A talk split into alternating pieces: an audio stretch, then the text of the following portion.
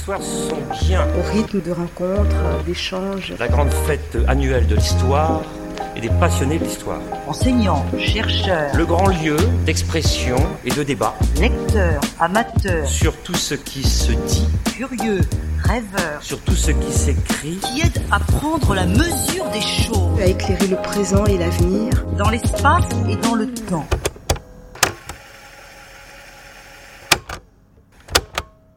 Bienvenue pour cette rencontre, cette carte blanche organisée par France Mémoire, un service de l'Institut de France qui s'occupe précisément des commémorations. Et, et je pense que nous sommes euh, bien dans ce sujet aujourd'hui avec euh, ce thème de Blois, les vivants et les morts, et puis cette question, comment les poilus ont-ils inventé le 11 novembre? Donc nous allons euh, dans cette rencontre rentrer un petit peu dans l'histoire, peut-être même dans la préhistoire avec nos deux invités de ce 11 novembre, et puis voir aussi comment il se met en place pendant déjà le, le conflit, et ensuite comment ce jour du 11 novembre évolue, comment aussi il est reçu par les différents protagonistes et les différents acteurs. Alors pour en parler, j'ai le plaisir d'accueillir Serge Barcellini et, et Rémi Dalisson. Bonjour messieurs.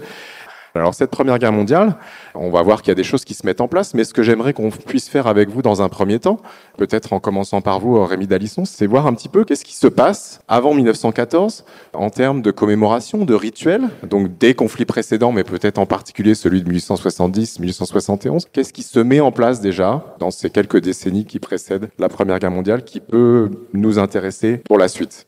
Alors, avant la Grande Guerre, on pourrait dire que la question de la commémoration de guerre un peu hante la France, mais la question qu'il faut se poser, c'est qu'est-ce qu'on commémore? Pendant très longtemps, on a commémoré des héros. L'équivalent de Nelson avec la colonne Nelson à Londres, etc. Le soldat anonyme n'intéresse pas, n'est pas digne de commémoration. Hein, il va dans une fosse commune, etc. On ramène quelquefois les restes et c'est tout. Et donc il faut attendre, en gros, la deuxième moitié du 19e siècle pour qu'on commence à s'interroger sur la commémoration des soldats à travers les victoires. Et c'est la guerre de Crimée qui lance modestement le mouvement euh, d'érection de petits mémoriaux, de monuments, voilà. Mais c'est pas grand chose.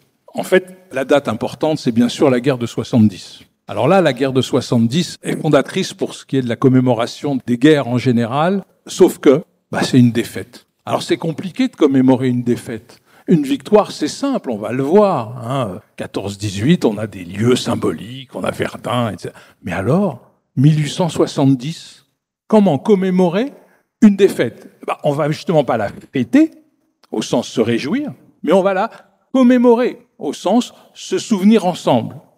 Et se souvenir ensemble de quoi? De l'héroïsme du soldat français, dont on a du mal à rapatrier les restes, hein, parce qu'il n'y a pas encore de plaque d'identification, donc c'est un petit peu compliqué.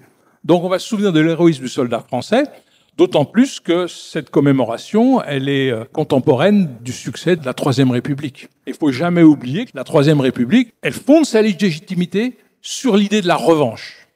La revanche de 1870. C'est aussi à ça que sert l'école de Jules Ferry. Hein, pensez au bataillon scolaire, etc.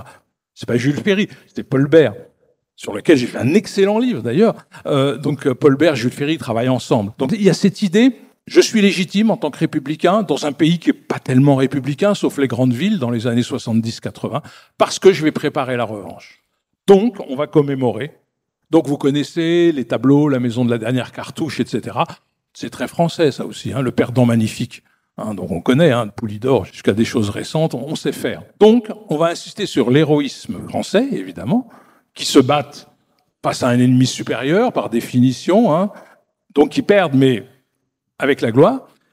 Et on va vanter le sacrifice pour l'avenir.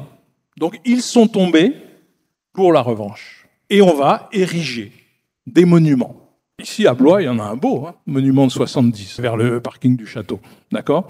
Donc on va ériger des monuments, alors pas autant qu'en 14-18 bien sûr, hein. c'est pas des monuments communaux, c'est des monuments départementaux, hein, et à peu près il y en a un par département. Donc on va ériger des monuments avec des figures iconiques qu'on va retrouver pour la Grande Guerre, et l'inauguration du monument devient une sorte de fête mi-nationale, mi-locale, de commémoration du souvenir dans l'optique de la revanche. C'est l'époque où se créent des tas de sociétés que tu connais bien, hein, le souvenir français, l'entretien des tombes, etc., hein, euh, des tas de ligues dont l'objectif hein, est vraiment la revanche. Donc voilà. Comment commémorer une défaite? Eh ben, en contournant le problème, en disant que c'est une défaite porteuse de victoire. On n'a pas de jour particulier, on a, voilà, c'est plus de, Non, de manière, voilà, de manière ça, diffuse. ça- ça va dépendre de- du moment où on érige euh, la statue. On commence à ériger des, des monuments par souscription publique. Mhm. Donc ça dépend vraiment des communes. Et puis, il y a quand même tous les dix ans des célébrations sur les lieux des combats. Donc voilà, ça, ça entretient une sorte de mémoire, euh, de mémoire revancharde vive qui va perdurer jusqu'à la Grande Guerre. hein. Il faut imaginer qu'on inaugure encore, à la veille de la Grande Guerre, des monuments aux morts de 70. Et sur les inscriptions des monuments, hein, il y a des choses très très intéressantes à Marseille, etc. hein. Passant, souviens-toi, ils sont morts pour la revanche. Voyez, enfant, prends-en de la graine. Enfin, c'est pas dit comme ça, on est bien d'accord. hein. Euh, c'est une leçon pour l'histoire. Donc il y a toute cette pédagogie monumentale, commémorative, mais à l'échelon local, hein, qui prépare ce qui va se passer pour la Grande Guerre. Donc ça, c'est avant, mais après, ça va continuer. Alors, est-ce qu'on a euh, précisément des noms sur ces monuments? Vous parlez d'inscription, mais on n'a pas encore cette forme que vont prendre les monuments à partir de, de, Non, de, on- de la, de l'après-première guerre mondiale. On peut pas avoir la liste des morts puisqu'on n'arrive pas à les identifier. Donc il n'y a pas de liste des morts. Il y a des rapatriements de temps en temps. Il y a des fosses communes encore. hein, mais il y a des tombes. C'est une loi de 1873 hein, qui commence à être décorée en mémoire du, du sacrifice pour la patrie. Donc voilà, c'est pas tout à fait la même chose parce qu'il n'y a pas la liste. Donc finalement, le monument aux morts, c'est un monument collectif sur le soldat anonyme, si, si on peut dire, hein, qui représente en gros, parce que les régiments fonctionnaient comme ça, la collectivité locale. Et puis, dessus vont se greffer des rituels non encore encadrés, mais qu'on va retrouver un petit peu partout, hein, qui préfigurent ce qui va se passer pendant la guerre, puisqu'on commémore la Grande Guerre pendant la guerre, et après, bien sûr. Alors peut-être on- on va revenir dans un instant sur les rituels qui existent déjà. Serge Barcellini, euh, Rémi Dalisson vous tend une perche là en parlant d'association. euh, euh, J'ai cru comprendre. Par- Parlez-nous un petit peu de cette association là, donc le Souvenir français. C'est dans ce contexte-là qu'elle est créée. Alors, ce qui est intéressant, je vais le raccrocher à une table ronde qui a eu lieu tout à l'heure. La vie commémorative se crée en même temps que le problème de la tombe. Tant qu'il n'y a pas de tombe, on ne peut pas commémorer. C'est tout simple. Et c'est en effet le tournant, c'est sous Napoléon III que ça se joue. Le tournant, c'est qu'on commence à créer des tombes collectives au moment de la guerre de Crimée, de la campagne d'Italie, et bien sûr de 1870. Et à partir du moment où il y en a une tombe, on commémore un soldat, on peut penser à la cérémonie. Voilà. C'est important. C'est très lié, très lié au problème de l'émergence d'une tombe collective ou individuelle. Bon, ça c'est la première remarque. La, seconde remarque sur 1870, oui, la défaite victorieuse. Moi j'adore ce terme. On a inventé, il n'y a que les Français qui sont capables de faire ça. Ah là, c'est so French, la défaite victorieuse. Moi je trouve euh, adorable, voilà. La République se construit sur la défaite victorieuse. Bon, c'est- très important. Et vous allez voir ce qui se passe. Deux mots sur le souvenir français. Deux mots sur le souvenir français, parce que c'est c'est tout à fait lié à la République. Cette euh, défaite qui n'est pas encore victorieuse en 1871, 1872, 1873, en fait, la mémoire, le souvenir, puisque le mot mémoire arrive beaucoup plus tard, le souvenir est porté par les associations catholiques. Et il y a une association extraordinaire qui s'appelle l'œuvre des tombes et des prières d'un curé, le père Joseph. Le père Joseph crée en 1870 l'œuvre des tombes et des prières et il lance toute une série de créations, de monuments, d'abord en Allemagne, pour les prisonniers de guerre français. On oublie toujours qu'il y a eu des centaines de milliers de prisonniers de guerre en 1870. Il y en a un peu plus de 11 000 qui meurent en Allemagne. Et il y a donc des tombes en Allemagne de 1870. Et Père Joseph christianise la mémoire. Il crée partout des messes, il crée partout des Christ, etc. etc. C'est son boulot. Il fait son boulot, comme on dit. Le problème, c'est que le boulot du Père Joseph n'est pas tout à fait républicain. Je ne vais pas vous raconter le heurt frontal entre le Père Joseph et la République. Et au moment, n'est-ce pas, du grand tournant républicain, 1880, n'est-ce pas, grand tournant républicain, la République se dit que le Père Joseph, ça commence à bien faire. Et d'ailleurs, le tournant est à Bazeille. À Bazeille, il veut faire une crypte où il va christianiser tous les corps, tous les combattants de Bazeille. Alors là, c'est le heurt frontal avec la République qui dit non. Et c'est là que le souvenir français va être créé. Le souvenir français en fait créé, et la date n'est pas inutile de savoir, 1887. C'est pas 1870. 1870, 1880, la République n'a pas encore repris le pouvoir. Je vous le rappelle, hein, euh, aux historiens que vous êtes tous, la République ne prend pas le pouvoir tout de suite. C'est après 1880 que la, la République prend le pouvoir. Et en 1887, j'ai rien qui le prouve, mais la République pousse la création du souvenir français et il y a une seule chose qui le voit. Le premier président du souvenir français, le général Leval, a été ministre de la guerre dans le gouvernement Jules Ferry cinq ans avant la création du souvenir français. moi, j'ai l'habitude de dire, quand on met à une association un ministre qui vient juste de quitter il y a cinq ans, c'est que le gouvernement est quand même fortement impliqué dans cette association. Et la deuxième chose qui l'implique, en 1887, c'est qu'on autorise immédiatement au souvenir français à tous les militaires d'y adhérer. Ça aussi, c'est une preuve. Autoriser les militaires à adhérer à une association. Je vous rappelle qu'il y a Boulanger dans le secteur, si vous voyez ce que je veux dire. Il y a le général Boulanger. Donc, il y a là une véritable volonté gouvernementale de créer le souvenir français, qui est créé en 1887 pour républicaniser la mémoire combattante. Voilà. C'est fondamentalement ça. Avant la revanche, d'abord, on républicanise on républicanise la mémoire de 1870 en particulier, là nous sommes absolument d'accord. Et le second tournant pour le souvenir français, c'est 1906. Alors là aussi, c'est très simple. On vient de liquider les problèmes de relations religieuses. Le gouvernement est tout à fait à l'aise maintenant pour parler d'autre chose. Et en 1906, le ministre des Armées, qui n'est pas n'importe qui, c'est le général Picard, le ministre de la guerre, pas des armées, le ministre de la guerre, le général Picard, que vous connaissez tous, celui qui a soutenu Dreyfus, qui est le ministre de la guerre du gouvernement Clémenceau, 1906. 1906, Picard convoque au ministère les responsables du souvenir français et il leur dit maintenant, c'est bien beau, allez vous installer en Alsace-Moselle.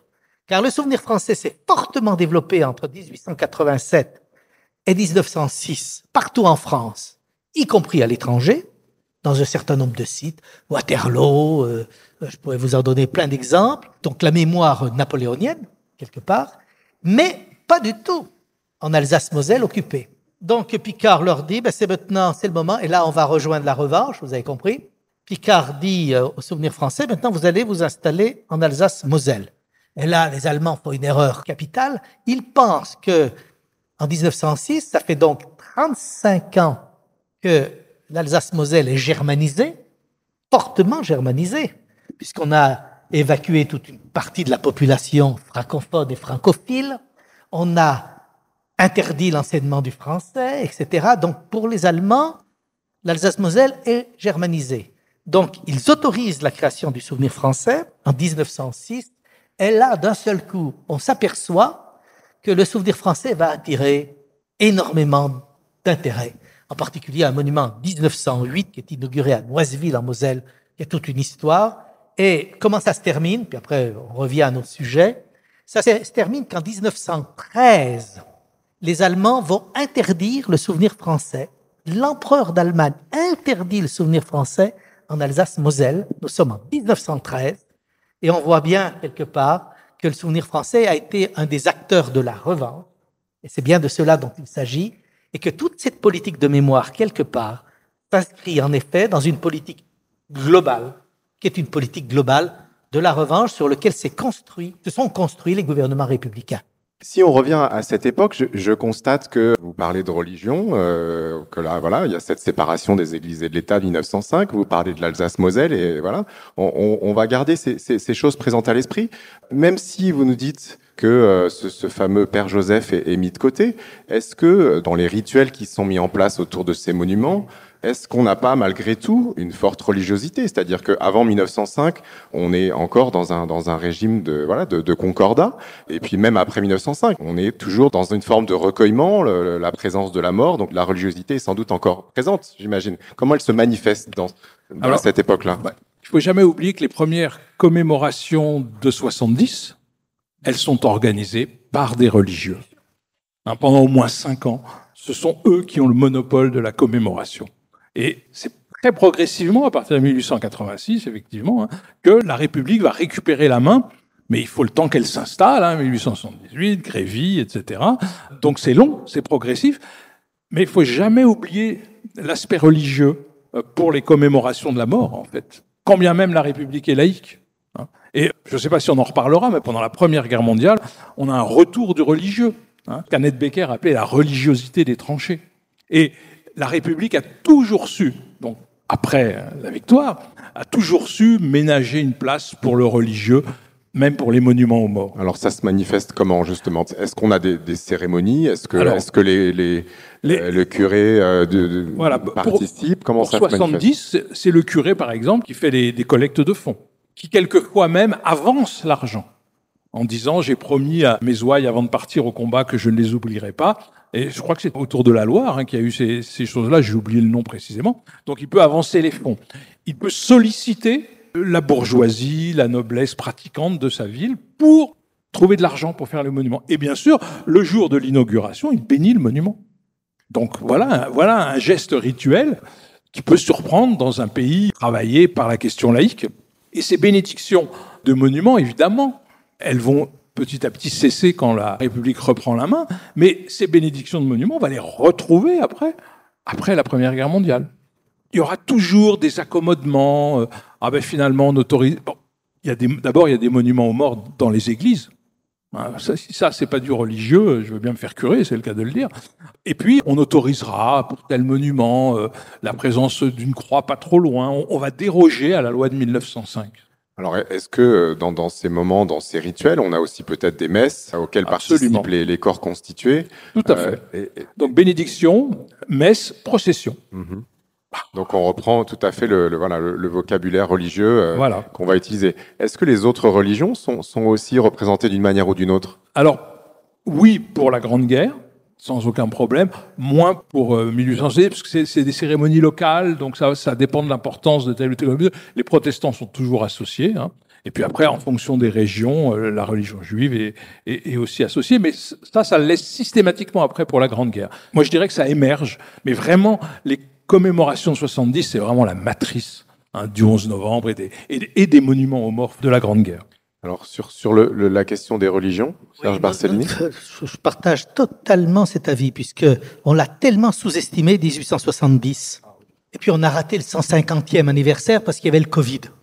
Donc on n'a pas eu de chance avec le 150e anniversaire parce que c'était le moment ou jamais de remonter la mémoire de 1870, qui est quand même fondatrice quelque part de l'Europe, des relations franco-allemandes, de, de ces trois guerres qui se sont enchâssées, j'ai l'habitude de dire, entre 70, 14, 18 et 39, 45. Mais ça va beaucoup plus loin. En effet, 1870, c'est la création du modèle commémoratif. C'est- évident. Et, et cette religiosité, on la trouve à l'intérieur du modèle. La minute de silence, la gerbe qu'on dépose, la couronne. Je veux dire que le modèle qui est inventé dans le type de cérémonie de 1870, qui va connaître sa pleine extension ou sa pleine formalité quelque part en, en 14-18, c'est un modèle religieux. Le modèle de la République qui commémore en 1870, c'est le modèle sur la copie de la religion. Ça, c'est une première remarque. J'en ai une seconde à vous faire. Entre ce combat entre le souvenir français et l'œuvre des tombes et des prières, il a été un combat frontal. Tu as totalement oublié le souvenir français. A- le souvenir français a oublié comment ils sont nés, mais c'est pas grave. Ce combat frontal s'est passé aussi par la religion, parce que l'œuvre des tombes et des prières a attaqué le souvenir français en disant le souvenir français est très religieux. Je vais y revenir. Sauf qu'il a, dès le départ, il avait plusieurs religions. Dès le départ, dans le conseil d'administration du souvenir français, on y a mis les protestants et les juifs. Catholiques, protestants et juifs. Alors ça, l'œuvre des tombes, ça ne passait pas. 1887, vous imaginez. Et aujourd'hui, petite anecdote, j'ai l'habitude de dire à toutes les fois que je fais un discours du souvenir français, je dis le souvenir français est une association laïque tempérée. Vous savez pourquoi je dis ça? Parce que dans notre conseil d'administration de 30 membres, nous avons les quatre religions. Nous sommes la seule association en France où il y a quatre représentants des cultes, catholiques, protestants, juifs et maintenant musulmans, les quatre représentants des cultes, et à très haut niveau, hein, le grand rabbin, etc., etc. Est-ce qu'ils sont membres de droit ou est-ce Ils qu'ils sont membres de droit du souvenir français. Depuis 1887, nous avons à l'intérieur du souvenir français, ce qui montre bien ce côté un peu religiosité de la vie commémorative. Alors, la raison, c'est quand même qu'on s'occupe de la mort. Hein. Et la mort, il y a toujours cet aspect, qu'on le veuille ou non, d'ouverture. euh, voilà. Donc, mais ça, c'est les quelques exemples que je voulais redonner en, en complément de ce que tu as dit. Alors, ce que vous nous dites aussi, en évoquant cette idée d'un sens cinquantenaire qui, qui n'a pas permis de, de, de faire remonter cette mémoire, c'est que finalement, on a aussi une succession de guerres et les mémoires des différents conflits vont se superposer, parfois s'imbriquer, et on le verra tout à l'heure par rapport à l'après-première guerre mondiale et à l'après-seconde guerre mondiale. Alors, je voudrais qu'on parle maintenant de ce qui se passe pendant euh, la première guerre mondiale, entre 1914 et 1918, c'est-à-dire qu'on n'attend pas que la guerre soit finie pour la commémorer. Donc, qu'est-ce qui se fait, Rémi Dalisson, pendant, pendant le conflit, qui constitue déjà je sais pas, des répétitions générales, ou en tout cas des, premiers jalons de, de la commémoration de ce qui s'est déjà passé, quand bien même la guerre n'est pas finie. Alors, je vais répondre à la question, mais avant, un petit mot quand même sur la, spécificité qu'a la France vis-à-vis de la commémoration et de la fête nationale. Depuis la, la Révolution française, nous sommes le pays qui commémore le plus. Et des fêtes nationales, quel que soit le régime, c'est-à-dire il y en a sous l'Empire, il y en a sous la monarchie de Juillet, etc. Mais l'origine, elle est bien républicaine. hein. Donnons des fêtes au peuple, hein, disait Danton, etc. Euh, La Constitution, la première Constitution française, parle de fêtes nationales pour éduquer la nation, lui apprendre la citoyenneté. Donc, on a déjà un rapport spécial avec la commémoration. Avant la guerre, on a créé le 14 juillet 1880, et il est déjà question, juste avant la guerre, de créer une autre fête nationale, la fête Jeanne d'Arc, qui est, je le rappelle, une fête républicaine. Et tout le monde l'a oublié. C'est bien dommage. Bon, revenons à nos moutons. Donc, quand la Grande Guerre arrive, il y a immédiatement cette idée, c'est un événement incroyable. C'est une guerre incroyable, impensable. Dès 1915, il y a des instructions du ministère des Beaux-Arts et de l'Instruction publique qui disent aux bibliothécaires conservez les traces de cette guerre incroyable parce qu'il va falloir en faire l'histoire très vite. On est en 1915. Personne ne sait qui va la gagner. On pense plutôt que ce sera les Allemands, d'ailleurs, à cette époque-là. Après, il y a les massacres. Hein, il y a les massacres incroyables, hein, la guerre de masse, qui provoque dans les communautés locales ce besoin de commémorer la disparition. Parce qu'on ne récupère pas les corps tout de suite. Donc en plus, il n'y a pas les corps. Donc, très rapidement, dès 1915, il y a des commémorations locales, autour de la Toussaint, par exemple. hein. Il y a des écrivains à Jalbert. hein. Il a perdu son fils pendant la, bataille de la Marne. hein, qui lancent des idées. Il faudrait peut-être trouver quelque chose pour se souvenir. Il y a le président du Souvenir français qui commence à se poser la question aussi. Donc qu'est-ce qu'on fait? Il y a Rostand qui dit bah, il faudra euh, organiser quelque chose. Mais comment? On ne sait pas faire. Parce que c'est une guerre hors norme. Et c'est une guerre hors norme où il faut entretenir l'espoir de la victoire. Parce que c'est mal barré, si vous me passez l'expression. hein. Ça commence très mal. Donc, dès qu'on a une victoire, la victoire de la bataille de la Marne, c'est-à-dire qu'en fait on repousse, hein, c'est pas vraiment une voilà, on, évite le pire, eh bien, se crée en Seine-et-Marne, département qui m'est cher, une commémoration locale, la fête anniversaire de la victoire de la Marne. Donc, dès 1915, c'est-à-dire euh, la première année après l'événement, on commence à commémorer en construisant des petits monuments à Barcy, etc. Des petits monuments qui préfigurent là aussi les monuments aux morts. On commence à célébrer localement, mais localement en invitant l'évêque de Meaux, mais aussi celui de Paris. On retrouve les religieux, en invitant les différentes religions, mais aussi le commandant de la place de Paris, parce que c'est juste à côté. On commence à commémorer une petite victoire, elle aussi porteuse d'une grande victoire.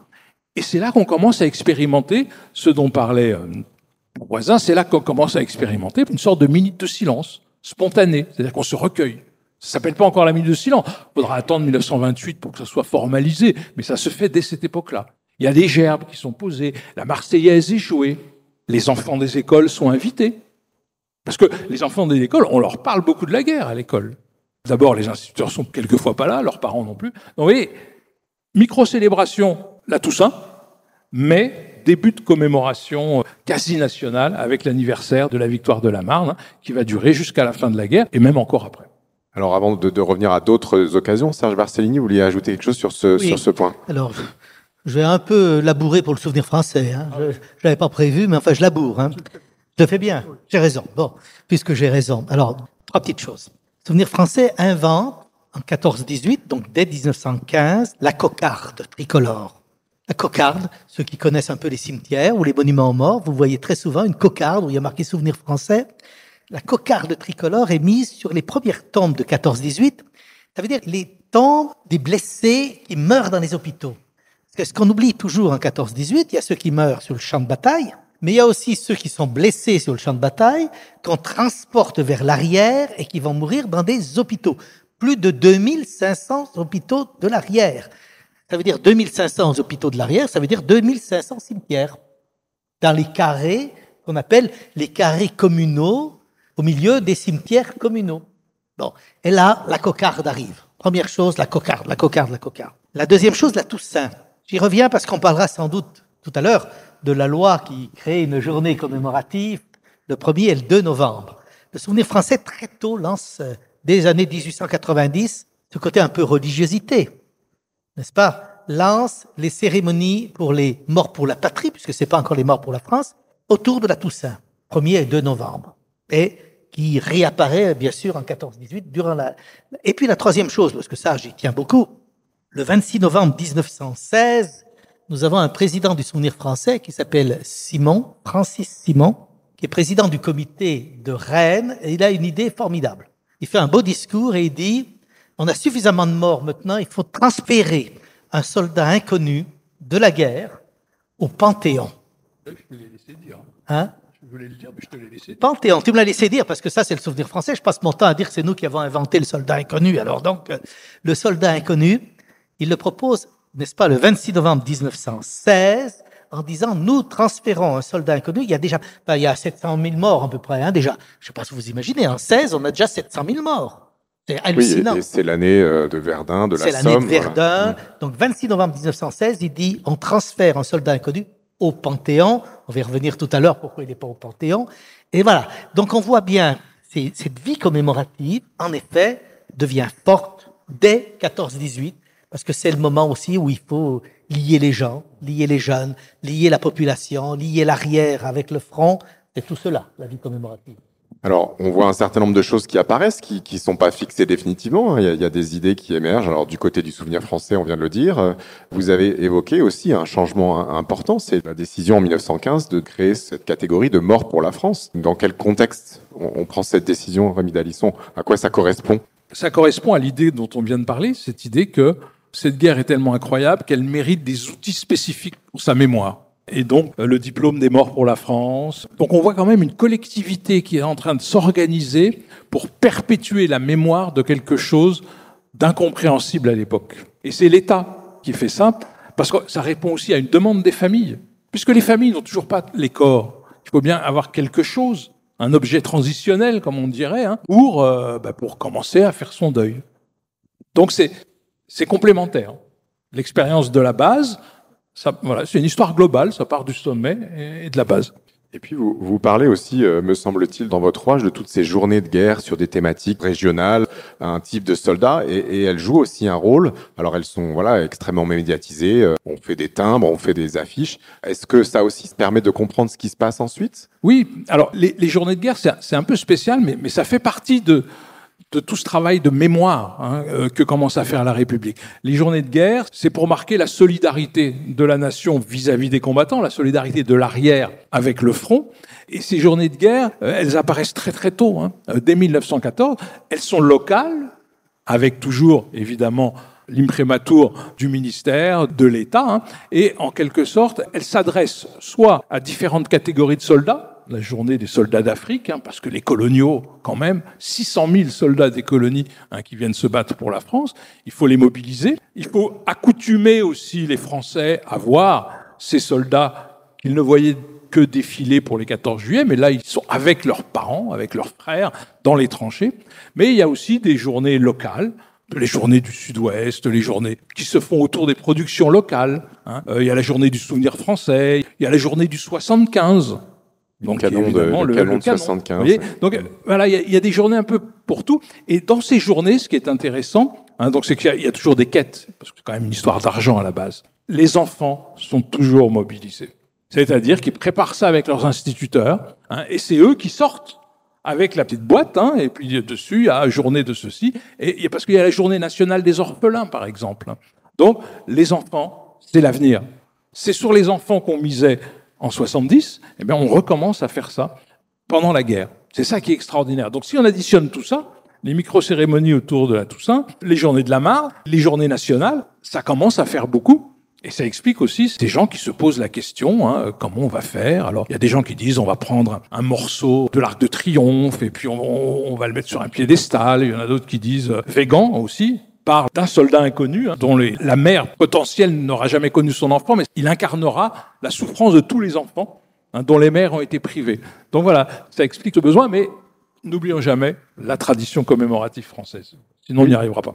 Et puis on voit de, voilà d'autres jalons aussi. Alors je, je crois que c'est dans votre ouvrage, vous parlez de, de, du, du, souvenir français qui a déjà des discours un petit peu plus enflammés que ceux des autorités en, en particulier. Et il me semble, Serge Barcellini, qu'il y a aussi déjà des guides qui sont euh, publiés, qui mettent en place déjà des, des formes de tourisme, alors euh, de pèlerinage plutôt, je crois que le terme est. Le pèlerinage, oui. Pèlerinage. Il y a deux petites choses. Je vais rebondir sur la mention mort pour la France. Je pense qu'elle est, elle est absolument fondatrice, je le dis souvent, des politiques de mémoire en France c'est euh, cette mention qui est votée, qui est inventée par le Parlement en 1915, avec un grand débat. Hein. Oui, c'était le temps où le Parlement servait à quelque chose. Ouais, mais là... pas un chef pas osé. J'aurais pas osé. Bah oui, mais quand même. Oui, bon, j'aurais pas osé. En tant que spécialiste des politiques mémorielles, ça me pose un problème. Oui, c'était vraiment le Parlement, c'est pas l'Élysée. Bon, on est bien d'accord, j'ai bien compris ce que ça veut dire. Bien, c'était le Parlement qui avait qui a débattu et qui a débattu parce que ça n'allait pas de soi la mention mort pour la France, parce qu'il y avait tout un courant qui disait non, mort pour la patrie. Et pourquoi je vous dis ça? Parce que quand vous irez à l'Arc de Triomphe et que vous irez sur la tombe du soldat inconnu, vous verrez que là, il y a marqué mort pour la patrie. Dans le débat qui a eu lieu, l'Arc de Triomphe est resté mort pour la patrie, c'est intéressant politiquement. Alors que les républicains avaient imposé mort pour la France dans la loi de 1915, qui est une loi essentielle, parce que c'est elle qui va, va structurer tous les hommages qu'on va rendre après. On peut pas mettre une plaque s'il n'y a pas mort pour la France quelque part. Donc, la structure de- des politiques de mémoire jusqu'à aujourd'hui, puisque les OPEC, c'est le cas aussi, faut être mort pour la France. Donc, je, je dis ça parce que ce tournant de 1915, on est en pleine guerre de 14-18, tous les, les fondamentaux des politiques mémorielles se mettent en place à cette époque-là. Voilà, je, je tenais à le redire sur, sur ce point parce que ça me semble excessivement important. Moi, ce qui me fascine à cette époque, c'est que toutes ces grandes décisions qui concernent la mémoire nationale, c'est l'occasion de débats extrêmement enflammés hein, depuis le 14 juillet ju- jusqu'en 1945, parce que personne n'est d'accord sur le sens à donner aux commémorations. C'est parce que c'est l'Assemblée qui s'en empare que ça concerne après tous les Français. Vous avez compris qu'on vous prépare sur l'après. Hein Oui, oui, oui, parce que j'ai des Alors même- préventions, moi, sur l'après. Je vous poserai des questions et je suis sûr que vous n'allez pas pouvoir y répondre. Alors même, alors même précisément qu'on est dans un contexte de guerre et qu'on pourrait penser que le Parlement euh, de- doit mettre ses. Il le fait, il le fait bien. Alors, je voudrais qu'on avance un petit peu parce que le, temps passe et, je voudrais qu'on parle un petit peu de ce qui se passe une fois que la guerre se termine. Il y a la fin de la guerre elle-même et puis très vite se pose la question de comment on va s'en souvenir, de, de qui va décider, de qu'est-ce qu'on va mettre en place. Et il me semble que ce, ce temps-là, cette séquence 1918-1922, elle est euh, chargée de tensions. En même temps, elle est fondamentale pour comprendre ce qui va se passer ensuite. Donc pourquoi, pourquoi des tensions alors que la paix est rétablie, que tout le monde peut-être est encore imprégné par cette euh, union sacrée euh, qui, a été clamée euh, pendant, pendant la guerre, en particulier par Poincaré? Donc pourquoi la paix revenue, les tensions autour de cette commémoration surgissent? Eh ben, oui, c'est vrai que c'est assez incroyable si on y réfléchit.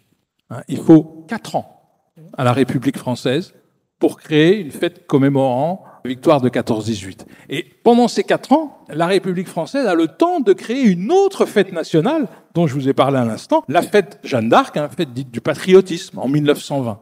Et si on y réfléchit quand même, 1 400 000 morts, le double de blessés, 600 000 veuves, 1 million d'orphelins, quand même, il y a de quoi réunir un consensus sur la nécessité de se souvenir de ce qui a causé ce traumatisme incroyable. Et je vous parle même pas de ce que Audouin Rousseau appelle le cercle du deuil, hein, c'est-à-dire euh, le mort, ses copains, sa famille et les amis de la famille. Ça fait la moitié de la population française qui est concernée par ce traumatisme. Et malgré tout, il faut quatre ans pour le faire. Bah, la raison, finalement, on en a un petit peu parlé, elle est assez simple. La raison, c'est que c'est tellement traumatisant, c'est tellement incroyable que des forces antagonistes veulent s'emparer de la commémoration de cette victoire qui a été payée par tellement de sang. Donc ça peut être les religieux, mais ça peut être aussi les autres partis politiques, euh, les monarchistes, les républicains, parce que c'est comme ça qu'on parle à l'époque. On parle pas de gauche et de droite, on parle de monarchistes et de républicains. Hein, donc cette idée de récupérer quelque chose d'aussi traumatisant va diviser les Français, diviser la République, qui a aussi beaucoup de choses sur les bras hein, en 1918, hein, la gestion des blessés, les gueules cassées, les pensions, les pensions pour etc. Voilà. Donc finalement, elle va être prise cette République entre les pulsions d'en bas. On veut commémorer, ça c'est sûr. N'oublions pas qu'il y a un demi million de corps qui seront jamais rapatriés. Donc on veut commémorer, on veut faire notre deuil. Hein. Et puis les considérations politiques. Comment, avec quel rituel? Et dans quel objectif? Alors précisément, euh, ce régime républicain dont vous disiez tous les deux tout à l'heure que ben voilà, il, était embêté par cette défaite, mais il l'a transformé en revanche. Ici, ce régime, est-ce qu'il cherche pas à faire de, cette commémoration une célébration de la victoire du ah. régime républicain? Et c'est là que ça rentre bien sûr en, conflit peut-être avec euh, ce que veulent les poilus eux-mêmes. Voilà, c'est là que le drame arrive. Pourquoi commémorer? Pourquoi se souvenir ensemble? Pourquoi se recueillir? Ben, On retrouve cette fameuse tradition commémorative dont je vous parlais commémorative et festive, le 14 juillet, la République, elle voit aussi que la France est un des rares pays, de grands pays belligérants, qui n'ait pas changé de régime. L'Empire allemand s'est effondré, l'Empire ottoman s'est effondré, l'Empire russe s'est effondré, la République a tenu. Donc, il y a très vite cette idée, Clémenceau dit le 11 novembre 1918, j'ai dit que c'était l'œuvre de nos grands morts, la victoire, qui nous ont fait cette admirable journée, grâce leur soit rendue, il faudra un jour qu'une commémoration soit instituée en leur honneur dans la République française. Lui il parle des soldats. Mais très vite, dans la République, il y a cette idée, on va mettre en scène ce qu'on a fait pour nos ancêtres mobelots, pour les ancêtres de 70. On va leur montrer qu'on a rempli la mission. Et que donc, c'était la guerre du droit, parce qu'on n'a pas eu le temps de parler de la notion de guerre du droit. C'était la guerre du droit qui a gagné, et la guerre du droit, c'est la République. Donc, on va faire une commémoration fastueuse, comme le 14 juillet 1919. Vous le connaissez tous, ce 14 juillet 1919, hein. les gueules cassées, les mutilés qui défilent au premier rang. Et puis derrière, il y a les vainqueurs de la guerre, et au premier rang de ces vainqueurs, sur son cheval blanc, il y a Pétain. Et puis derrière, il y a les soldats, etc. Toutes les autres troupes alliées. Et c'est magnifique. C'est la seule cérémonie à laquelle Clémenceau a versé une larme, parce qu'il a vu les gueules cassées. Mais c'est triomphant. A même imposé. Ah oui, bah oui. Mais, mais, mais, mais c'est la République triomphante. C'est le droit. Là, les poilus sont pas tout à fait d'accord avec ça. Alors, Serge Barcheni, parlez-nous un petit peu de ces poilus. Euh, ça représente combien de personnes? Est-ce qu'ils sont organisés? ce qui, est, ce qui, est, tout à fait intéressant dans cette euh, incapacité de la République euh, entre 1918 et 1922, puisque c'est en 22 que va être votée la création du 11 novembre, les fameux quatre années, qu'est-ce qui se passe? Ben, il se passe que se créent massivement des associations d'anciens combattants? C'est-à-dire que le contre-pouvoir se met en place. Vous imaginez ce qu'est la France On le dit jamais. C'est 8 millions de Français qui sont engagés en 14-18. Je n'ai pas dit 8 millions qui vont sur le champ de bataille. J'ai dit 8 millions qui sont engagés, 3 millions qui vont sur le champ de bataille. Euh, c'est la moitié de, la population active. C'est complètement dingue. 8 millions de Français sont engagés en 14-18. Tous vont se retrouver dans des associations d'anciens combattants. Puis alors, la méthode française, au lieu d'en avoir une, c'est 500, vous avez compris. Chacun va créer son association d'anciens combattants, les chirurgiens dentistes anciens combattants, les prêtres anciens combattants, les ouvriers du bijou anciens combattants, c'est une caricature, mais tout ça a existé. Et, quels sont justement les principaux groupes qu'on va trouver Alors les principaux groupes, c'est l'UNC, l'Union nationale des combattants, qui est une association de droite, alors on va dire les choses, parce que je vais dire après qu'il y a des associations de gauche, donc je peux dire qu'il y a une association de droite. Il y a une association de droite, alors qu'elle est portée sur les fonds baptismaux par le révérend père, euh, j'ai perdu le nom, c'est pas grave. Hein Moi aussi. Pas si, bon, ça va. Et par Clémenceau. Donc, euh, hein, c'est Clémenceau qui porte cette association, l'UNC, l'Union nationale des combattants, qui va, petite anecdote, avoir un million d'adhérents dans les années 1930. On n'est pas dans le petit, là, hein, un million d'adhérents. En face, vous avez l'Union fédérale qui se crée, radicale. Castin, un nom bien connu, un million d'adhérents également, plutôt radical. Puis en face, vous avez une troisième association qui va se créer, c'est l'ARAC, l'Association républicaine des anciens combattants. Ça, c'est le Parti communiste. le Parti communiste, avec Veillant Couturier, etc., qui va jamais atteindre un million d'adhérents, mais qui est une très grande association. Et vous voyez donc, ce, ce monde associatif devient tellement fort qu'il va imposer que le, le gouvernement ne voulait pas créer, là, le gouvernement va être obligé de reculer. Alors, il a tout fait entre 1918 et 1920 pour pas créer. Il a créé la journée commémorative nationale de Jeanne d'Arc un dimanche. Je vais revenir sur le sujet. Un dimanche. Et puis après, comme il fallait lâcher encore du lest, le gouvernement a créé la journée commémorative du 1er et du 2 novembre. Journée nationale, qui existe toujours, qui est inscrite. Ça, c'est celle du souvenir français. 1er et 2 novembre. Pourquoi? Parce que la Toussaint était déjà fériée. Parce que vous avez de bons députés et bons sénateurs qui disent on va quand même pas leur créer une journée fériée. Hein. Ça, c'était très économique. C'est un mot qu'on reconnaît. On est bien d'accord. Hein Il existe dans le débat. Hein on va pas leur créer une journée fériée parce que ce que veulent les anciens combattants, c'est un 11 novembre où tout le monde peut y aller, c'est-à-dire une journée fériée. Alors qu'il n'y en a pas par le 14 juillet. Ah oui. Donc, ce que veulent les anciens combattants et ce qu'ils vont obtenir, c'est cette, ce vote de 1922 mais c'est le poids. Je veux dire que vous imaginez en 1930, quasiment deux électeurs sur trois sont des anciens combattants. Puisque les femmes ne votent pas, je vous le rappelle. Hein. Vous imaginez le poids, le poids des associations d'anciens combattants. Vous ne serez pas étonné que certains hommes politiques vont émerger, on va en parler tout à l'heure, vont émerger de ce. Et on retrouve aussi au Parlement euh, cette fameuse chambre bleu horizon. Bien sûr. Euh, la chambre bleu horizon. C'est peut-être paradoxal d'ailleurs, c'est-à-dire que là, cette chambre qui a voté euh, de manière prudente, finalement, elle est en porte-à-faux vis-à-vis de ceux qu'elle prétend représenter. Rémi Dalisson Je voulais juste compléter euh, ce, que dit Serge. Ça a été vraiment un très long combat. Et je voudrais revenir sur l'année 1920. Bon, 1919, il y a eu le 14 juillet de la victoire. Je vous ai dit les plombs-plombs et tout ça. Ça plaît pas du tout aux anciens combattants. Hein. 1920, là, on se dit, bon, on va peut-être faire quelque chose autour du 11 novembre. Seulement, il y a un problème. 1920, il a été décidé avant la guerre que c'était le 50e anniversaire de la Troisième République. Je vous ai dit qu'on aimait beaucoup les anniversaires, les commémorations, et que donc la journée sera consacrée à Léon, Léon Gambetta, bien sûr, puisque c'est lui qui proclame la République en 71. Donc, est-ce qu'on peut faire une double commémoration Eh bien, on va faire une double commémoration. C'est-à-dire que le 11 novembre, ça sera et la fête de la République et la translation du soldat inconnu sous l'arc de triomphe. Choc de deux commémorations, et moi qui ai beaucoup travaillé dans les archives locales, parce qu'il faut toujours travailler dans les archives locales, quitter un petit peu notre tropisme parisien, eh bien, dans les archives locales, tous les textes officiels, les comptes rendus parlent plus de l'anniversaire de la Troisième République que celui de la Grande Guerre. Avec tout ce qu'on a dit sur les dégâts de la Grande Guerre, c'est quand même incroyable.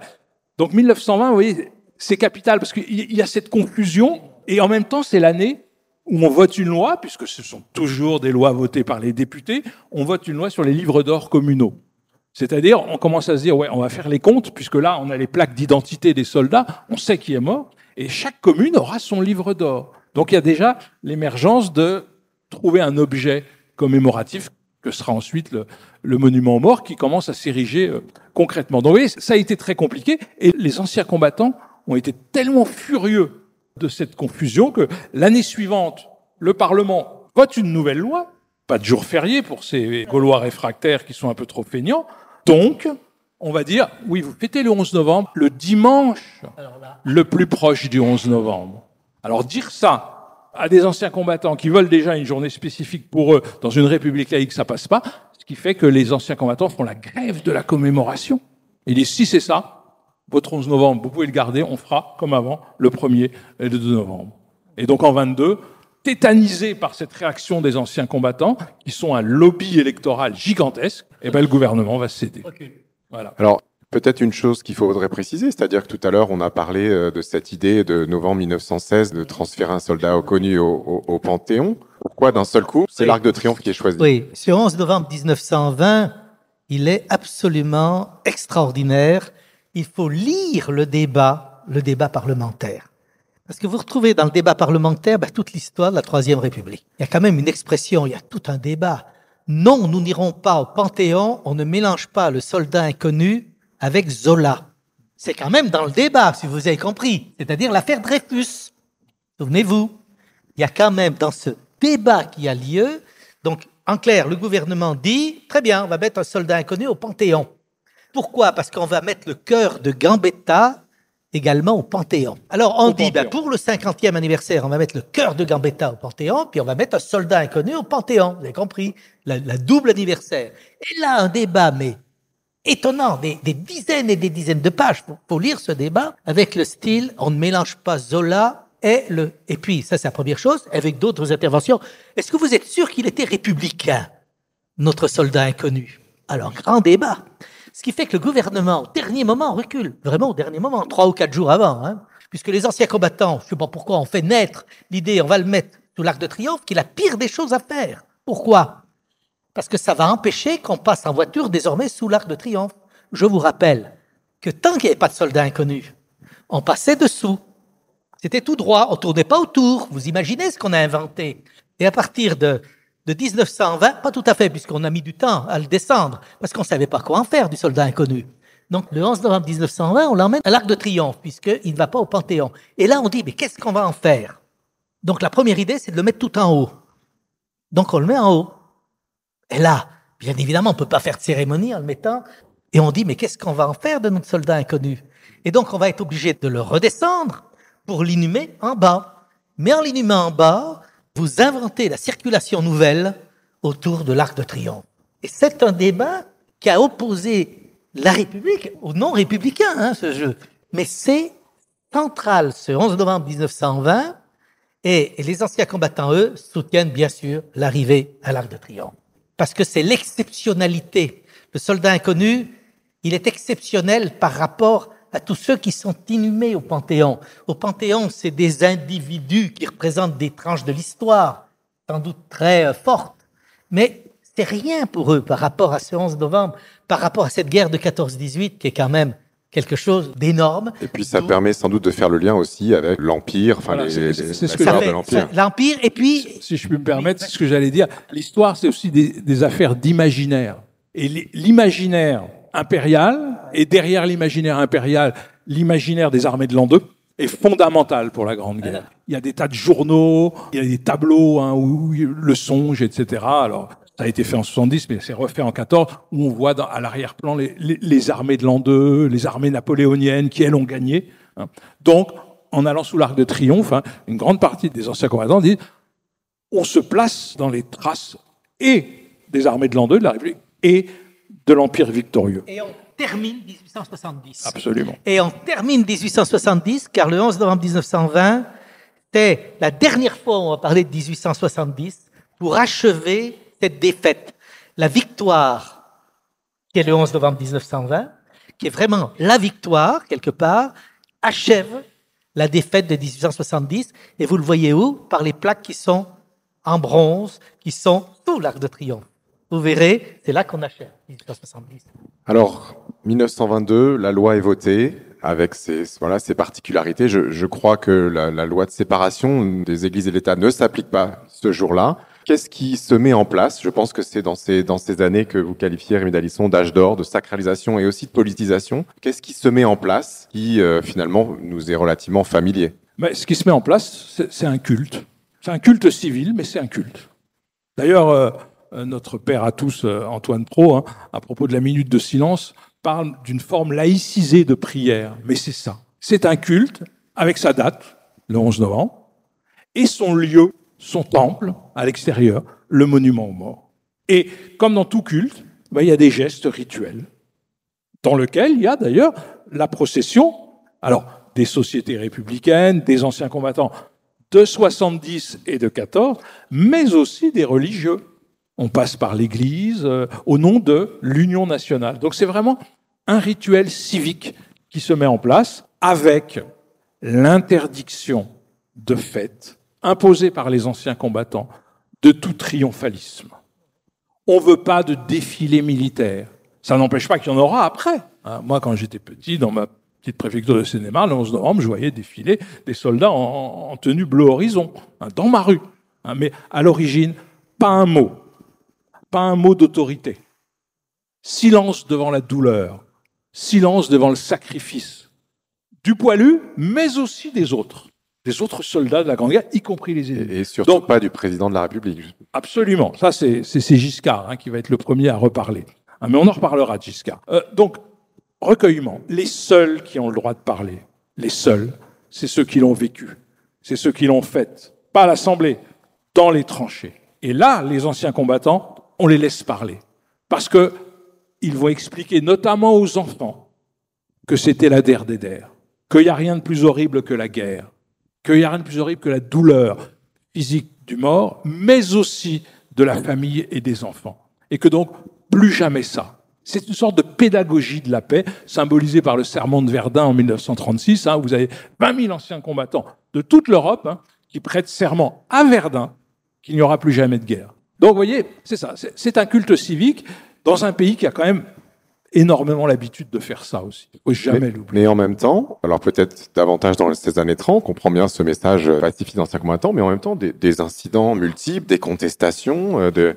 Pour- pourquoi et, et par qui sont, Alors- euh, sont faites ces contestations? Oui, on, on se dit, après un tel traumatisme, après une aussi longue marche pour euh, créer le 11 novembre, au moins il y aura un consensus. Mais non, on est, dans la, on est en France, dans un pays où les commémorations et fêtes nationales ont toujours été polémiques.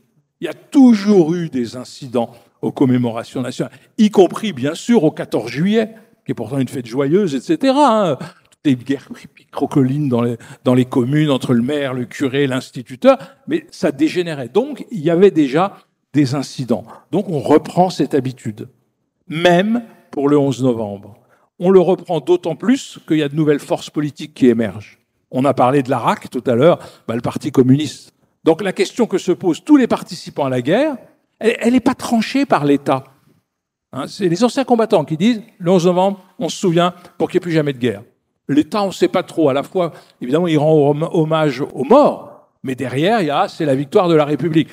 Les communistes, c'est la République bourgeoise. On n'en veut pas de cette République. Regardez, elle nous a menés, elle nous a menés à la guerre. Donc, vous voyez bien, tout de suite, même pour un sujet comme ça, il y a des polémiques entre l'extrême gauche, pour faire simple, les communistes.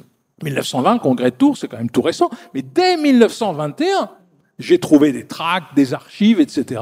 Guerre à la guerre, euh, on ne peut pas commémorer un massacre pareil, etc. Extrême gauche. À l'opposé, l'extrême droite, évidemment, les ligues.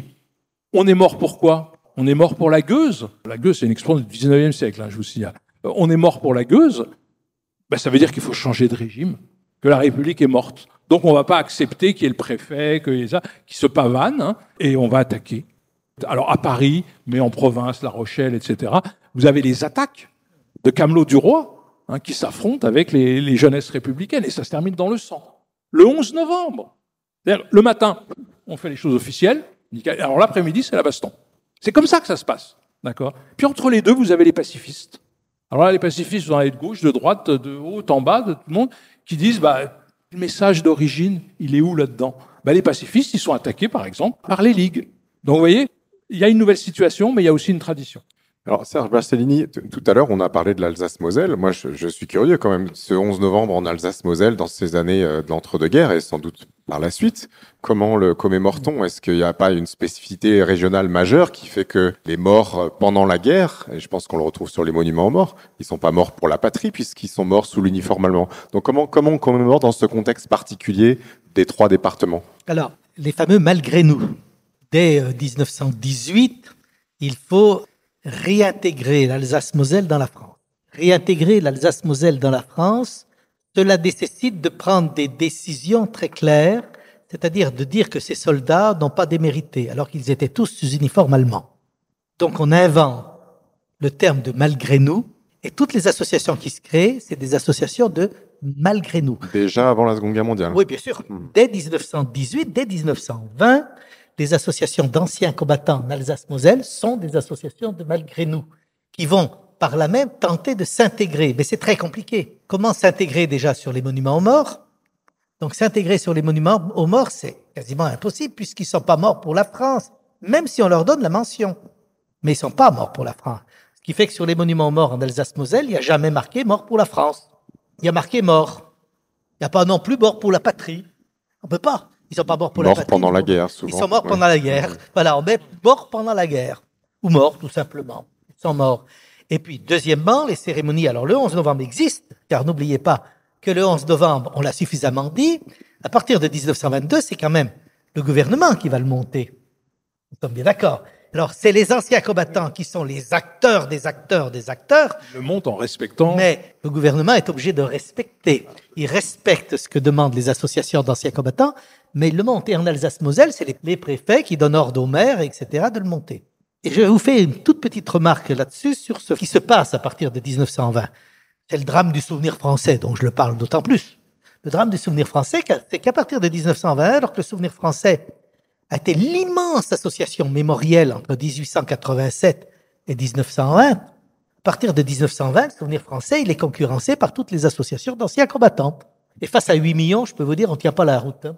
Donc, en clair, qu'est-ce qui se passe? C'est les associations d'anciens combattants. Et puis des anciens combattants qui ont gagné, eux. Et puis eux, ils ont, voilà, eux, ils prennent le pouvoir par, par rapport au souvenir français. Et c'est clair que le souvenir français devient une association simplement de partenaires du monde ancien combattant, de partenaires du monde ancien combattant sur les grandes cérémonies. Je le dis d'autant plus que maintenant ça change. Et ça se voit également sur le fait du changement de lieu. C'est-à-dire qu'en clair, on le dit suffisamment, ce 11 novembre, il se fait devant les monuments aux morts. Alors que avant, on allait dans le cimetière. Le Souvenir français est une association de cimetières, c'est une association de sauvegarde des tombes. Le Souvenir français qui faisait toutes ces cérémonies dans les cimetières se retrouve à partir des années 25, 1925, lorsque la France des monuments aux morts est partout, quoi. 35 000 communes et leurs monuments aux morts. Le Souvenir français se trouve extérieur au cimetière. Est d'ailleurs un des problèmes français. On fait des grandes nécropoles nationales, mais ces grands cimetières nationaux ne vont pas porter la mémoire. Ce sont les monuments aux morts qui portent la mémoire. Ce sont les monuments aux morts qui portent en particulier la cérémonie du 11 novembre. Alors, je surveille l'heure et je vois qu'on n'aura pas le temps d'aborder toutes les époques qui suivent. La Seconde Guerre mondiale joue un rôle très important. Voilà, tout ce qui se passe aussi à l'époque, à l'époque gaulienne. Et puis déjà les premiers changements avec Valéry Giscard d'Estaing. Mais je voudrais peut-être qu'on qu'on passe un petit peu de temps sur justement, et vous l'évoquiez à travers le, le destin du souvenir français, sur, sur le tournant que représente la loi de, de 2012, qui transforme, alors euh, après la, mort du dernier poilu, Lazare Ponticelli en 2008, mais qui transforme le 11 novembre en autre chose. Donc je voudrais simplement que peut-être qu'on on termine ce point-là et qu'est-ce qui se joue à ce moment-là en 2012 A priori c'est une simplification, mais est-ce que ça pose pas plus de problèmes que ça n'en résout? A priori, c'est une simplification. Mais avant de revenir sur 2012, juste un petit mot hein, pour, pour vous dire que le 11 novembre continue évidemment après la Seconde Guerre mondiale, hein, mais qu'il y a une concurrence avec la mémoire de la Seconde Guerre mondiale, et ceux qui vont s'imposer dans la de la Seconde Guerre mondiale, c'est pas des militaires, hein, c'est des résistants. C'est pas la même chose. Les militaires, ils sont très mal vus par leurs copains de 14-18 parce qu'ils se sont pris une grosse défaite en six semaines. Donc c'est des losers pour eux. Hein, moi, je le sais parce que mon grand-père a fait les deux. Bah, il était pris entre. J'ai gagné en 14-18, mais enfin, en 40, j'ai été prisonnier euh, en Silésie. C'est pas, c'est pas glorieux. Donc, ayant fait les deux, il nous disait, mais celle qui compte, c'est 14. Comme dans la chanson de Brassens. Et celle que je préfère, mon colon, euh, c'est celle de 14. Donc il y a ça. Et puis il y a le fait qu'il y a toujours eu des incidents de 45, mais jusqu'à nos jours, au 11 novembre. C'est un mythe de journalistes qui n'y connaissent rien hein, que de se scandaliser en disant Ah, mon Dieu, on a sifflé le président, à mais ça s'est toujours fait, et souvent beaucoup plus violemment. Donc voilà, je tenais à dire qu'il y a ces deux choses. Alors, pour 2012, c'est bah, une idée de Sarkozy. Donc Sarkozy, qu'est-ce qu'il fait? Regarde ce qui se fait ailleurs. Vous savez, je, suis le petit Français de s'en mêler, euh, euh, mais je me m'inspire de- des pays, des autres pays. Ah bah, les autres pays, c'est les pays anglo-saxons. Bah, dans les pays anglo-saxons, il y a un Memorial Day. Hein, il y a un Remembrance Day en Angleterre, c'est-à-dire un jour où on commémore les morts de toutes les guerres. Bah oui, mais ces autres pays, ils n'ont pas la même histoire que la France. Ils n'ont pas le même rapport à l'armée que la France. Les guerres de 14-18, c'est la dernière grande victoire de l'armée de conscription. Le peuple en armes, la mystique de l'an 2. Et là, on gomme tout, on dit allez hop. Parce que 2012, c'est la célébration de tous les morts pour la France, passé, présent et futur. Puisque dans la même loi, on dit on va construire un monument pour les OPEX, donc les, opérations extérieures, hein, et ça fera partie du même val. Donc, on s'en est aperçu au moment du centenaire, mais ça n'a pas du tout marché. C'est-à-dire que dans les villages, dans les villes, le 11 novembre est célébré pas du tout comme la journée. Alors, le, préfet le dit, le sous-préfet le dit, le maire le dit, parce que le maire, vous connaissez, il y a, des discours types. pour chaque anniversaire. Hein, donc le maire, il lit le discours type, il change juste le nom de la. Donc il évoque cette loi de 2012, il dit c'est la mort, la, la journée, mais dans la tête des gens. Et on l'a vu pendant la grande collecte avec le succès immense de cette grande collecte. Hein. Les tonnes de matériaux mémoriaux qu'on nous a donnés, des parents, des arrière-grands-parents qui étaient dans les greniers. Pour les gens, ça reste l'anniversaire de la victoire de cette guerre incroyable, mais qu'on a énormément de mal à faire comprendre aux jeunes. C'est très compliqué de faire comprendre ce qu'a été la Alors la grande collecte, c'est la grande collecte des, des archives, Voilà, des documents familiaux. euh. Parce que l'idée, c'était de faire une base de données européenne, hein, Europeana 14-18, hein, qui réunissait toutes les mémoires de tous les pays sur la Grande Guerre. Donc il y a eu cette grande collecte. Donc dès que vous aviez quelque chose dans votre, dans votre grenier, vous pouviez l'apporter aux archives départementales, aux archives du CIA, ils les scannaient et ça, et ils vous les rendaient après. L'idée, c'est de faire, voilà. Et ben ça a eu un succès totalement inattendu. Et un succès qui part d'en bas. C'est vraiment les gens qui sont venus spontanément. Alors Serge Barcellini, sur ce, ce tournant 2012, à une Sur- sur époque ce où, tournant où 2012. vous étiez euh, aussi euh, quelque part euh, bien informé des décisions qui pouvaient être prises sur les questions de mémoire. il paraît que j'étais aux affaires, oui. Donc, euh, vous imaginez, 1922, on crée une journée commémorative nationale. C'est la seconde que crée la République, puisqu'elle a créé, c'est la quatrième, puisqu'on a créé le 14 juillet, journée fériée, on a créé le 1er et le 2 novembre, petit truc, on a créé Jeanne d'Arc, et on a créé le 11 novembre. Donc, on en est à quatre journées commémoratives nationales. On est bien d'accord, on a quatre. Après la Seconde Guerre mondiale, on en crée une qui passe bien, la journée de la déportation, en 1954, si je me souviens bien, et on essaie de créer le 8 mai. Je vous raconte pas l'histoire du 8 mai. Alors, je me permets de te couper. Faudrait faire la différence entre fête nationale Oui. Et journée Non, nationale. mais moi je dis bien journée Eh nationale. oui, c'est pas la même chose d'un point dis- de vue. euh, Je dis journée nationale. Les journées nationales, ça part du gouvernement qui envoie tous les préfets en disant vous devez pavoiser une cérémonie pour vous faire comprendre ce qui est en train de se passer. Quand euh, tout part à volo, où on en est aujourd'hui? Donc, euh, on en crée une et demie, on va dire, après 39-45. On crée la journée de la déportation en 54. Quant au 8 mai, il est créé une fois et il est supprimé, il est recréé. Enfin, je- ça a été, il a été recréé en 1981, le 8 mai. Et à partir du 8 mai 1981, on a dû créer 10 journées commémoratives nationales. Il y a désormais 17 journées commémoratives nationales inscrites au calendrier national français. 17. Deux pour la guerre d'Algérie. si on vous interrogeait, je suis sûr que vous n'en connaîtriez pas la Ah moitié. il y en a 17. Mais les préfets, je vous signale, ils en connaissent 17. hein. Les sous-préfets aussi. Les maires aussi. Ce qui pose le problème de ce 11 novembre, qui était quelque part marginalisé au milieu de 17. Alors que c'est la seule grande journée qui fédère la totalité des Français et qui fédère la totalité des communes. Car sur ces 17 journées Je commémoratives. te recoupe la nationales- parole. Tous les Français, coloniaux compris. Oui, coloniaux compris. N'oublions jamais que le 11 novembre, il est célébré dans toutes les colonies. Oui, tout à fait. Donc, donc, si vous voulez, cette loi de 2012 avait quand même, pour une fois, je vais être sarkozyste, ça partait d'un bon sentiment.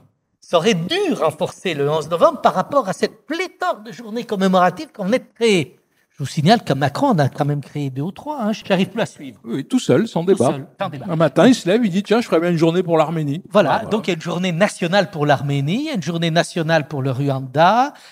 On n'arrive plus à suivre. Hein, pour les otages. Bon, donc vous imaginez le problème que nous avons. Donc ça partait d'un bon sentiment, on va dire ça.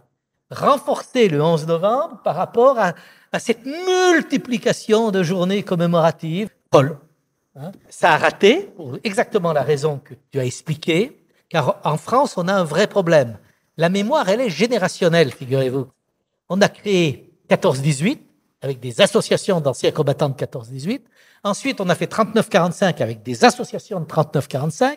Après, on a fait l'Algérie avec des associations de combattants d'Algérie. Trois journées nationales. Et donc, on n'a jamais mélangé les générations du feu. Et aujourd'hui, on a les OPEX. Et les OPEX entre nous, ils veulent rentrer dans aucune association d'anciens combattants. Ça marche pas du tout, les OPEX, en termes d'association d'anciens combattants. Ils rêvent que d'une chose, c'est d'avoir leurs associations propres, comme eux. Et qui dit association propre dit commémoration. Et d'où les questions. Pourquoi ça n'a pas marché notre 11 novembre que Sarkozy se disait je vais supprimer tout et puis je vais faire mon Memorial Day de type américain ou de type british. Or, ça a raté pour cette raison, pour ces multiples raisons, l'émiettement commémoratif actuel, plus les associations d'anciens combattants émiettés. Et puis, si on commémore toutes les guerres, en fait, on n'en commémore aucune. On, on commémore un, un gloubi-boulga de, de choses sanglantes, mais les spécificités de chaque guerre sont complètement oubliées. Et on peut pas comparer, enfin en tant qu'historien, euh, mais en tant que citoyen aussi, on peut pas comparer 14-18, la nation en armes, avec les guerres d'aujourd'hui. Les guerres des OPEC, c'est pas la même chose. C'est pas la nation en armes, c'est des soldats professionnels qui agissent sous des mandats différents, etc. C'est complètement anachronique de faire ça. Et puis ça rappelle aussi un des problèmes de, de 1918, c'est la question des pensions, puisque euh, voilà, on on n'est pas face à des militaires de carrière. On va vous faire passer le micro et poser des questions sur euh, soit des sujets qu'on a abordés et euh, sur lesquels vous n'êtes pas d'accord, soit des sujets qu'on n'a pas abordés mais qu'il vous plairait d'aborder. Monsieur à gauche. Une question sur le soldat inconnu, entre ce moment de, de 1916 et euh, l'idée qui arrive et sa réalisation. Il m'avait semblé lire, mais j'ai pas les sources en tête, que c'était une idée anglo-saxonne également et que les anciens combattants, avant que ça se fasse en France, en fait, montrent euh, du doigt les Anglais, disent les Anglais font ça, il faut absolument qu'on le fasse. Donc première question, est-ce que les Anglais le faisaient déjà avant et donc on l'a appris Enfin, et deuxième question sur la portée symbolique et euh, disons euh, impériale du soldat inconnu. Est-ce que dès le départ on y intègre les troupes coloniales? Et là je fais référence au film Tirailleurs. Je veux pas spoiler ceux pour ceux qui l'ont pas vu. Alors sur la question du- modèle anglais, il y a, il y a aussi une question qu'on n'a peut-être pas abordée, c'est la question de, des fameux bleuets par Oui. comparaison avec les, les poppies euh, britanniques. Rémi Dalisson. Pendant que vous en parlez, pour les bleuets, donc le bleuet de France est créé en 1925 et tout ça, quelque chose comme ça. Donc c'était pour récolter des fonds en fait pour les anciens combattants. C'était relativement peu porté, mais à partir du moment où on a copié les anglo-saxons, tout le monde s'est mis à porter le bleuet, les officiels d'abord, essentiellement encore les officiels, parce que en Angleterre, tout le monde porte le poppies. Mais quand je dis tout le monde, c'est pas que les officiels, c'est la société civile hein, qui porte ce poppies pendant presque un mois, hein, parce que justement on célèbre les morts de toutes les guerres. Donc, vous voyez, c'est aussi emprunté à une tradition qui est un peu différente. Quoi. Non, c'est, quelque chose de bien précis. Le bleuet, c'est- ça n'a pas le même sens que, que le poppies, hein, qui fait référence à un chant, euh, les chants de coquelicots, les, les Flanders Field, etc. hein. Donc une chanson qu'a créé un soldat anglais hein, sur les sur les coquelicots. euh, qui recouvraient les morts. Et pour les, soldats inconnus, tu as tout à fait raison, Simon. Il faut jamais oublier qu'il y en a huit en tout. Il y a d'autres pays où il y a des soldats inconnus. Et ça a été avant nous. De même que les minutes de silence, il y en a dans plein de pays. Alors, quelquefois, c'est deux minutes. Les Anglais, je crois que c'est deux minutes, mais en même temps, c'est les Anglais. Voilà, c'est ça. Donc, donc, il y, a- aussi cette idée euh, guerre européenne ou guerre mondiale, euh, rituel aussi euh, un petit peu européen. Quant à la question des troupes coloniales, vous savez comment a été choisi le soldat inconnu, hein, Auguste Tain. On a réuni des morts de- des, grands champs de bataille, si je ne m'abuse, des, plus grandes batailles. hein, et puis il a choisi, donc il a pris le numéro de son régiment, etc. Il a additionné, ça fait six. Il a pris le sixième cercueil.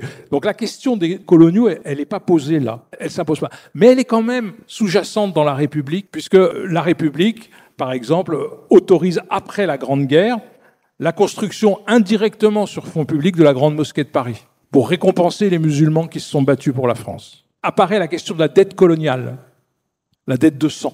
Ils ont payé de leur sang, hein, 600 000, ils sont venus se battre pour nous, donc on leur doit quelque chose. Mais paradoxalement, ce que la République a dit, c'est ils nous ont tellement bien aidés qu'on va les remercier, c'est-à-dire qu'on va un peu plus les coloniser encore. Parce que quand on fait des choses bien, qu'on leur amène la situation, ça va leur faire plaisir. Donc, la guerre de 14, c'est aussi le début de la décolonisation. Hein, donc, euh, il y a aussi un rapport avec cette déception hein, des soldats. Mais dans la sphère publique, c'est pas tellement présent. Par contre, ce qui est présent, et ça, tous les témoignages le montrent, c'est les soldats.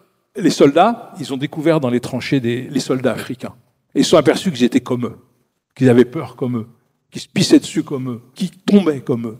Et donc, il y a une sorte d'évolution culturelle dans la société française vis-à-vis des coloniaux qui est née dans les tranchées. Alors, ça peut paraître contradictoire, parce qu'après, il y a l'exposition euh, coloniale en 1931, hein, mais je pense que à la base, il y a eu cette idée, ils sont comme nous. Alors qu'on nous apprend à l'école, hein, le tour de la France de deux enfants, qu'il y a des races supérieures, des races inférieures, comme disait Jules Ferry, bah, ils se sont aperçus que non. Et il y a aussi un mythe hein, qui a été longtemps propagé, hein, c'est le mythe de la chair à canon des coloniaux. Ça, c'est un mythe total. C'est pas vrai. Statistiquement, les coloniaux ont eu le même taux de mortalité que les autres. Il y a eu quelques batailles où il y a eu des cinglés qui les ont mis en première ligne, mais c'est marginal. Globalement, c'est le même pourcentage de morts que les métropolitains. Alors sur cette question, il y a un ouvrage qui vient de sortir de Stéphanie Soubrier, Race guerrière. Elle aborde cet aspect-là. Serge Barthélémy sur cette question. Deux petites remarques. Oui, pour 14-18, il n'y a pas du tout de surreprésentation dans les décès des troupes coloniales. C'est un peu différent en 40. Mais en 40, l'une des raisons, c'est aussi que les nazis massacraient strictement tous les tirailleurs. C'est-à-dire qu'il y a la surmortalité, euh, bon, pour la France en quelque sorte de 40, des troupes coloniales est évidente, alors que 14-18, elle n'y est pas, mais elle y est parce que c'est des meurtres racistes, faut le dire entre nous. Et puis n'oublions jamais que le débarquement du 15 août, c'est c'est des soldats des colonies hein, qui libèrent la France euh, sud. Ouais, moi je suis, moins, je suis moins sûr que lui parce que je pense qu'il y a beaucoup de pieds noirs. Bah je veux bien croire que c'est les colonies. Euh, je défends les pieds noirs là, en ce moment. Donc je reviens à un autre sujet. moi je suis moyennement d'accord, mais c'est parce que je défends le souvenir français. C'est 1916, vous avez compris. L'idée du soldat inconnu, c'est sûr qu'il arrive partout, puisque c'est le 11 novembre 1920 que on inhume le soldat inconnu à Londres, à Westminster. Hein. Vous voyez aussi que c'est là un lieu religieux. Et puis, à partir de 1920, les grands pays vont faire des soldats inconnus. L'Italie, les États-Unis, etc., etc. Et aujourd'hui, petite anecdote, les pays qui veulent conquérir leur histoire font des soldats inconnus. Les Australiens et les Néo-Zélandais et les Canadiens ont fait un soldat inconnu de 14-18 il y a moins de 20 ans. Ils ont transféré un soldat inconnu de France en Nouvelle-Zélande et de France en Australie il y a moins de 20 ans, et qui est une marque de l'identité, de l'histoire qui commence. Et puis je vous dis une dernière chose sur... euh, Moi j'aime bien le soldat inconnu, comment il a été choisi sur 14-18, alors je ne sais pas s'il y avait des coloniaux. En tout cas, ce qui est sûr, c'est qu'il a été demandé en catastrophe qu'on envoie un corps de soldats inconnus venant de chaque champ de bataille français. C'est ce qui permettait au Front d'Orient de dire, on ne sait pas qui est le soldat inconnu, on sait qu'il n'est pas de chez nous parce qu'on avait oublié le Front d'Orient. On n'a pas eu le temps d'emmener un soldat inconnu du Front d'Orient. Donc la seule chose dont on est sûr, c'est qu'il n'est pas issu du Front d'Orient. A priori, rien n'interdisait que le soldat inconnu soit un colonial, puisqu'il est venu de chaque champ de bataille. Et puis, vous le savez sans doute, la République a tenu à faire des soldats inconnus des autres guerres. Donc nous avons des soldats inconnus des autres guerres à Notre-Dame de Lorette, parce que on s'est dit en 45, est-ce qu'on se fait un soldat inconnu? Et puis on a dit, comme De Gaulle était allé en 1944, août 44, De Gaulle descend, n'est-ce pas, va jusqu'à l'Arc de Triomphe. Chacun connaît cette descente du général De Gaulle. Pas après le Paris libéré, vous imaginez. Et il va se recueillir sur la tombe du soldat inconnu de 14-18. Et dans De Gaulle, c'est la guerre de 30 ans. 14-18, 39-45. C'est un soldat de 14 Et c'est le soldat de 14-18 de Gaulle. On voit bien, il va se recueillir là. Donc pour de Gaulle, il n'y a pas de raison de mettre un soldat inconnu de 40. Et pourtant, on va en mettre un. C'est Guy Mollet qui le décide, vous voyez, c'est beaucoup plus tard. Et je vous rappelle que Guy Mollet, il est du Pas-de-Calais. Donc on va transférer un soldat inconnu de 40 à Notre-Dame de Lorette. Ce qui fait qu'ensuite, on transférera un soldat inconnu de la guerre d'Indochine à Notre-Dame de Lorette, et qu'on va transférer un soldat inconnu d'Algérie à Notre-Dame de Lorette. Mais que ces trois soldats inconnus n'ont absolument rien à voir avec la force du soldat inconnu de l'Arc de Triomphe. Quoi qu'on a repris les rituels. C'est ça qui est incroyable. Quand on inhume le soldat inconnu de l'Indochine, c'est exactement les rituels de la Grande Guerre. Combien d'entre vous savez qu'il y avait des soldats inconnus de l'Indochine et de l'Algérie? Vous voyez? Si si on parlait un peu d'histoire, euh, je pense que ça aiderait. Merci beaucoup à tous les deux.